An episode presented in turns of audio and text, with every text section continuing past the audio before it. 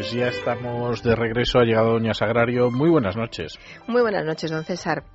Eh, voy a comenzar por la descripción de los estilismos de las actrices que desfilan por la alfombra roja en el Festival de Cine de Málaga. Fíjese. Total look en turquesa y unos pip toes con un clutch plateado. Una. Ahora me lo dice usted en español, yo me entero. Otra. Little White Dress con volantes, el toque glam, su gargantilla verde mint y su clutch gold. Y la Pues sí. tercera. En clave glitter, un vestido lencero le añadió al outfit joyas en mix gold y black. Bueno, hay detalles, yo he tenido que Fantástico. pararme mucho porque encima en clave, que es- está mal, en clave glitter, glitter es, es brillo, o sea, un, mo- un modelo brillante, Mm. eh, un, un conjunto aquí, habríamos dicho de siempre conjunto entero en turquesa en vez de total look en turquesa. Pip toes, esta sí es una duda, habría que buscar una palabra en, en español. Los pip toes son esos zapatos que están un poco abiertos por delante. Tienen un agujerito. Y pip es, es ojo en inglés. Entonces, igual lo han mirar. puesto. ¿eh? Es Mirar. mirar. pero también por derivación puede ser abertura, porque lo, es una abertura. Y una abertura que Para quizá mirar, recuerde al Para ojo. mirar.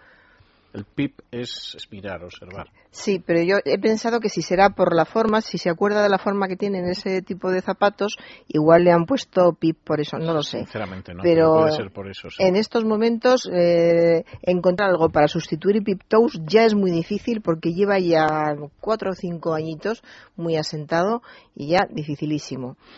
Y, y luego hay cosas muy graciosas, esto del Little White con volantes, vestidito blanco, vestidito blanco con volantes, con lo que les gustaría a nuestras madres leer vestidito blanco, un, un vestido sin más, vestido blanco con volantes.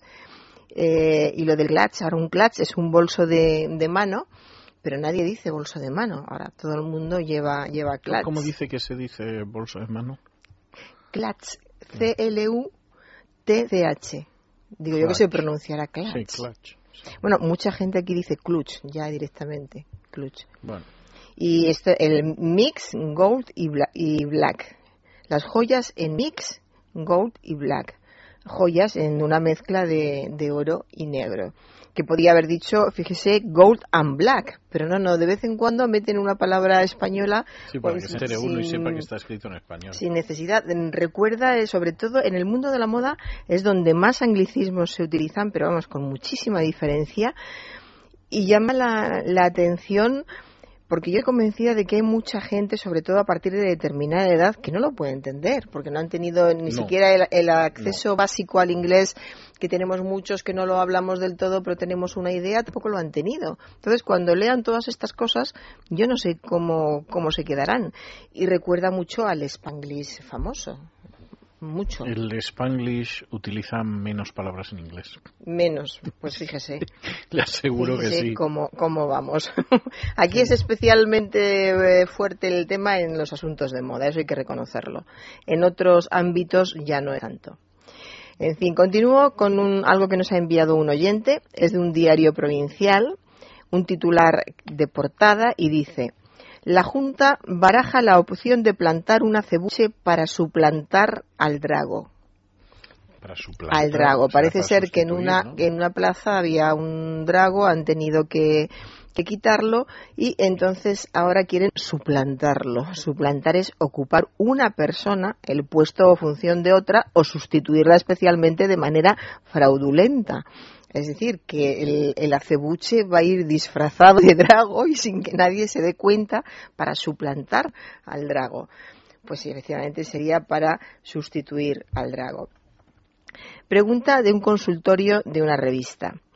¿Qué trámites debo seguir para delinearme los ojos? Para Fíjese. delinearme los ojos. ¿Qué trámites? Trámite, vía establecida oficial o formalmente para la consecución o resolución de un negocio. O sea que a lo mejor para delinearse los ojos ahora hay que llevar una fe de vida por triplicado, un certificado de penales, una fotocopia del DNI, todos los trámites necesarios y habituales para hacerse la raya en, en Sí, el ojo, sí, que suelen tardar dos o tres meses y Sí. ya al cabo de dos o tres meses, cuando has superado todos los Con un trámites, compás y un tiralíneas. por fin puedes hacerte delinearte los ojos.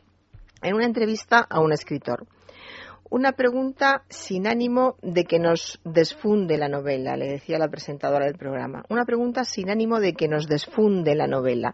Desfundar es un verbo que no, no aparece en el eh, diccionario, sería quitar la funda por, por la composición de la palabra, pero de todas formas ya le digo que no aparece. Quizá quiso decir desfondar, sin ánimo, sin ánimo de que nos desfondas la novela.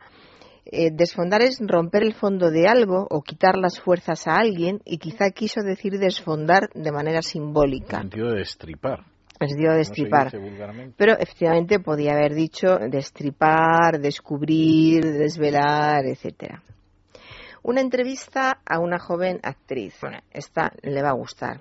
Atiéndame, don César. ¿Cuál es la condición sine qua non para que aceptes una película? Y ella contesta, la condición qua non es que el guion me llegue a mi alma interior. La condición qua non es que el guion me llegue a mi alma interior. Me parece muy bien lo de la condición qua non. Con, condición sine qua non, literalmente, que es sin la cual no, y se emplea con el sentido precisamente de condición indispensable para algo.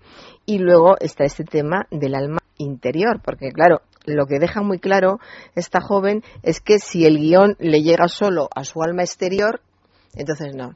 No. No, entonces no, no hace la película. Le tiene que llegar al alma interior. Eso es una condición qua non. No, sí, se entiende. Continúo. La presentadora de un informativo. A la mayor brevedad les ofreceremos las imágenes. Es un error muy común, seguramente ya lo hemos comentado otras veces, pero insistiremos cuando lo veamos. No se dice a la mayor brevedad, sino con la mayor brevedad.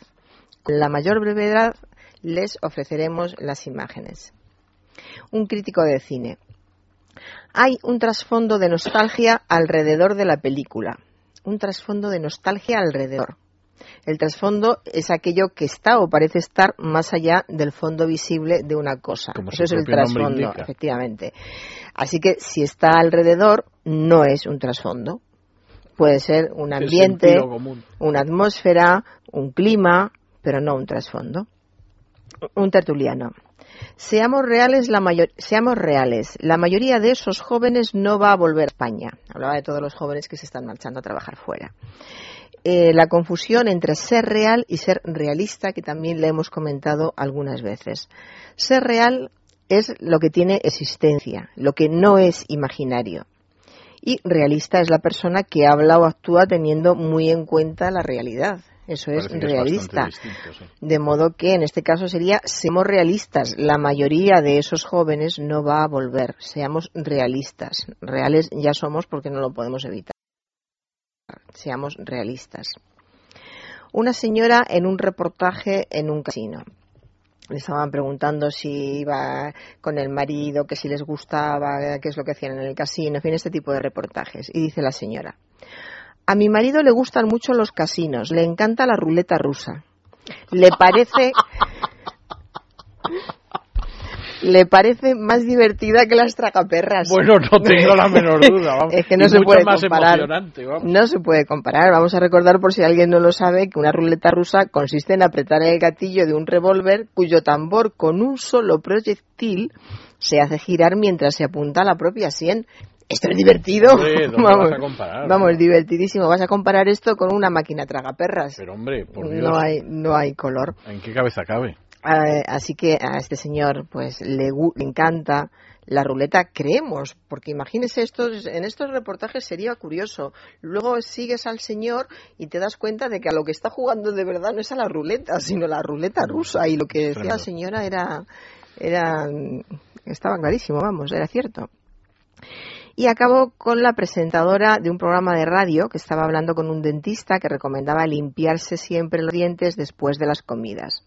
Y dice la presentadora, es que después de comer siempre quedan restos entre las comisuras de los dientes. Las comisuras entre de las comisuras de los dientes. y yo creo que no es la primera vez que lo, o sea, no es la primera vez que lo he oído, pero creo que lo hemos comentado ya. Comisuras eh, significa juntar, unir, viene del latín comisura, de comitere, juntar, unir, punto de unión de ciertas partes similares del cuerpo, como pueden ser los labios y los párpados. Y lo que tenemos en la dentadura es justamente lo contrario, porque tenemos espacios interdentales. Espacios interdentales que es donde se quedan los restos de la comida y por eso hay que limpiarse. Y con esto he acabado. Pues muchísimas gracias, doña Sagrario. Y nosotros hacemos una pausa, regresamos con nuestra invitada esta noche, que es, pero muy, muy, muy interesante, y después nuestra tertulia análisis político.